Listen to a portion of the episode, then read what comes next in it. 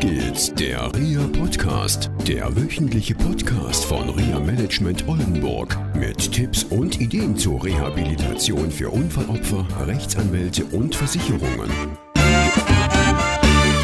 Ja, hallo, hier ist er wieder, der Auf geht's der Reha Podcast, heute mit Katrin und natürlich auch wieder mit Jörg. Hallo Katrin. So, wir waren beim letzten Mal beim Thema Selbstwertgefühl und heute, da hattest du noch so gesagt, Mensch, die Menschen müssen sich bewegen, also nicht die Menschen, sondern die Menschen mit Handicap natürlich. Und da gibt es ja, sag ich mal, viele Facetten. Das ist natürlich auch immer sehr unterschiedlich. Es gibt auch Menschen, die können sich nicht bewegen. Bewegen in zwei Dingen. Einmal körperlich und auf der anderen Seite auch natürlich mental nicht, weil sie so schwere Unfallfolgen haben, Ja. dass es nicht mehr geht. Ja. Und trotzdem ist da immer wieder das Thema Veränderung. Und ich glaube, dieser Podcast handelt viel von Zielen und Veränderungen. Und da spielt auch immer so diese Opferrollenhaltung ja eine ganz wichtige Rolle. Das erlebe ich immer so in meinen Coachings. Und ähm, ja, wie siehst du das? Ich glaube, man muss es einfach sehr kleinschrittig definieren. Ich denke, tun oder ändern kann fast jeder was. Ja. Und äh, man muss es nur einfach anpassen an denjenigen sozusagen, dass man vielleicht auch so ein kleines Ziel formulieren kann, dass man auch das erreichen kann. Ich glaube, es ist mehr ein Problem der Zielformulierung. Also was will ich haben in genau, meinem Leben? richtig. Was will ich verändern? Als das, nicht verändern, sondern was will ich als Ziel haben? ja, was will ich als Ziel haben? Also bei mir in den Coachings geht es immer so zu, dass ich frage, was willst du haben? Ich habe jetzt gerade vor kurzem wieder die Situation gehabt, eine Frau ist in Begleitung einer Psychologin und sie machen diese Therapien und all diese Sachen und ich frage sie, was willst du? Und sie guckt mich an, wie? Und ich frage sie, ja, was willst du in deinem Leben erreichen? Das ist, heißt, was willst du haben? Wie sieht dein Leben in einigen Jahren aus? Was ist das, was du willst? Und das Schräge daran fand ich, dass sie alles haben wollte, nur sie hat immer den Prozess und sie hat nie das, das Ergebnis, was rauskommen soll, für sie beschrieben, sondern immer nur Prozesse.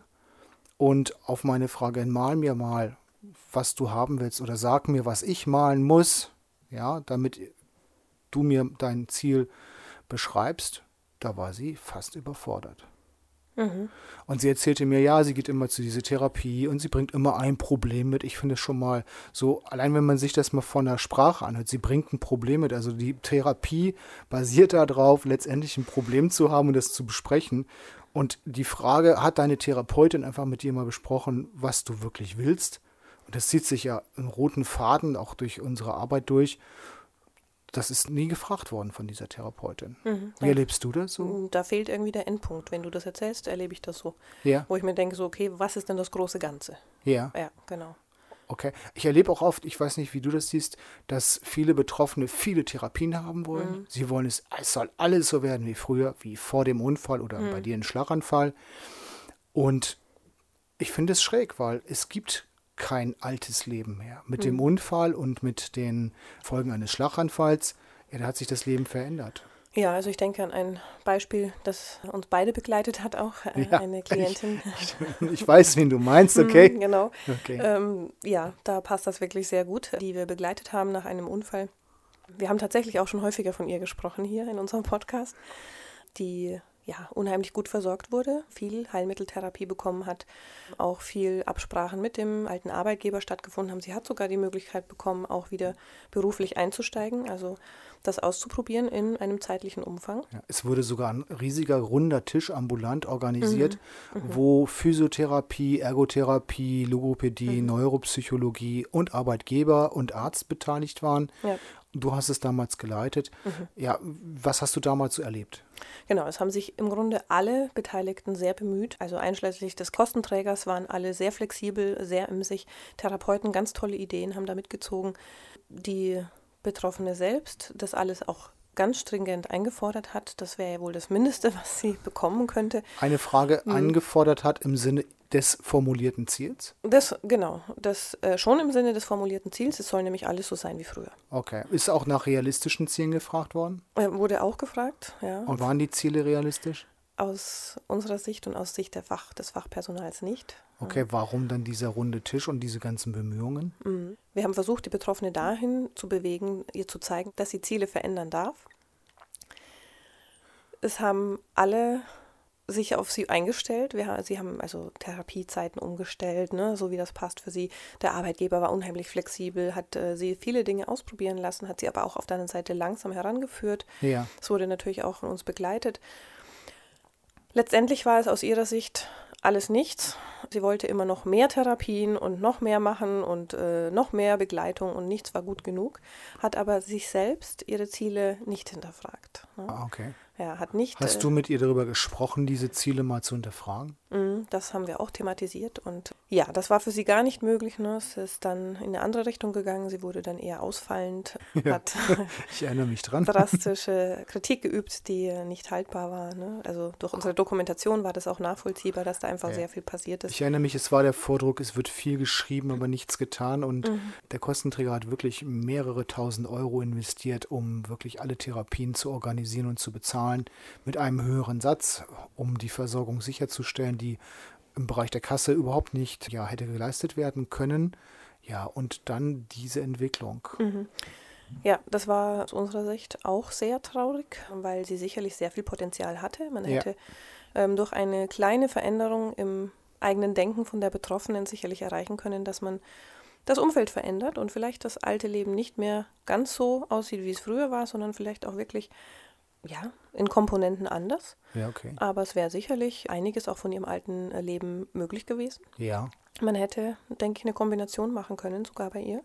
Aber sie wollte nichts verändern. Das war letztendlich mein Resümee aus diesem Prozess. Ja, wir haben lange darüber diskutiert. Mhm. Dieser Verlauf, den du jetzt beschrieben hast, der ging ja über mehrere Monate.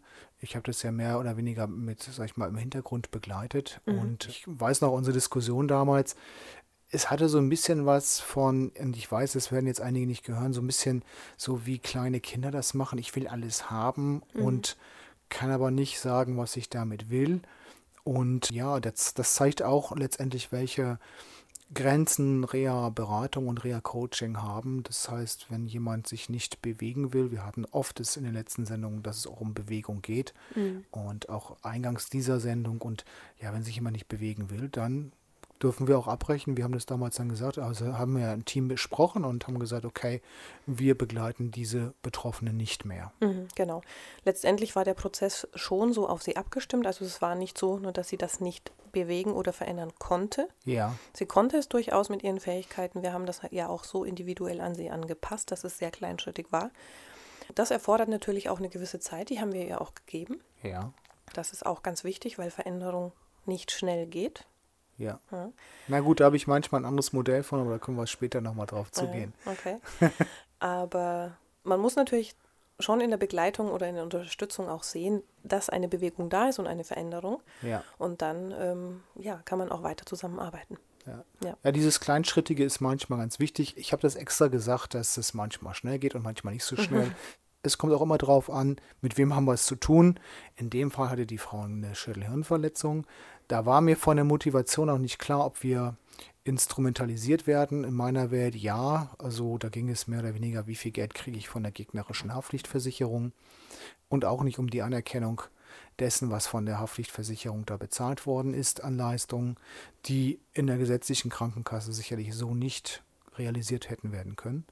Und ich denke auch die Frage der eigenen Motivation, die ja viel von dir besprochen worden ist. Es war ja nicht nur ein Gespräch, es mhm. waren ja viele Gespräche. Und selbst diese, diese Gespräche wurden ja letztendlich dann in Frage gestellt. Ja, genau. Also okay. da denke ich, sieht man einfach, dass es in diesem Prozess viel mehr so um unsere Leistung ging. Ne? Es wurde immer hingeschoben, so machen Sie, machen Sie, machen Sie. Ja. Aber letztendlich ist es viel entscheidender, sich damit zu beschäftigen, was ist meine eigene Motivation, was treibt mich voran, was kann ich mit Leidenschaft verfolgen und das, das sollte der Punkt sein, eigentlich in einem Prozess, wo man sich verändern möchte. Ja. Ja. Okay. Ja. Gut, und wir wissen halt, wenn sich jemand nicht bewegen will, sind wir die Falschen. Mhm. Das heißt, wir machen dann nicht weiter an der Stelle und kommunizieren es mhm. auch nach außen hin. Ja, genau. Wir begleiten gerne Menschen, die sagen, okay, so wie es momentan ist, ist es nicht gut, ich möchte da und dahin und dabei helfen wir. Genau. Ich denke, an der Stelle ist es auch ganz wichtig, mal zu sagen, dass der Kostenträger, das war eine Haftpflichtversicherung, einen sehr langen Atem hatte und ich glaube, das dürfen andere Kostenträger auch für sich mitnehmen, dass es nicht immer schnell geht. Mhm. Also viele Prozesse dauern einfach länger. Ich bin ganz bei dir, dass es bei einigen Menschen halt mit Handicap längere Zeit dauert, den Veränderungsprozess zu begehen. Die Vorstellung dessen, was der Mensch mit Handicap wirklich will, ich denke, so aus meiner Erfahrung, das geht relativ schnell. Ich habe in den ersten drei bis fünf Gesprächen das raus. Und darüber haben wir schon mal in einer vorigen Sendung gesprochen. Das Ziel muss nicht immer im Einklang stehen mit dem Kostenträger. Das können auch andere Ziele sein. Nur über diese Ziele lassen sich neue Ziele letztendlich formulieren die den Betroffenen und die Angehörigen weiterbringt. Und dazu gehört halt auch eine gewisse Motivation und auch eine Portion Mut dazu, neue Schritte zu gehen. Und hm. ich glaube, diesen Mut, den dürfen wir auch dann vermitteln. Auf jeden Fall. Und ich denke, über diesen Prozess sollten wir weitersprechen in einer neuen Folge. Okay, gerne, ja. Ja, ja. gut. Dann wünschen wir jetzt erstmal eine ganz schöne Woche. Okay, und dann bis ja, zur nächsten Folge von Auf geht's der Reha Podcast. Tschüss. Tschüss. Das war eine Folge von Auf geht's, der REA Podcast, eine Produktion von REA Management Oldenburg. Weitere Informationen über uns finden Sie im Internet unter www.reamanagement-oldenburg.de.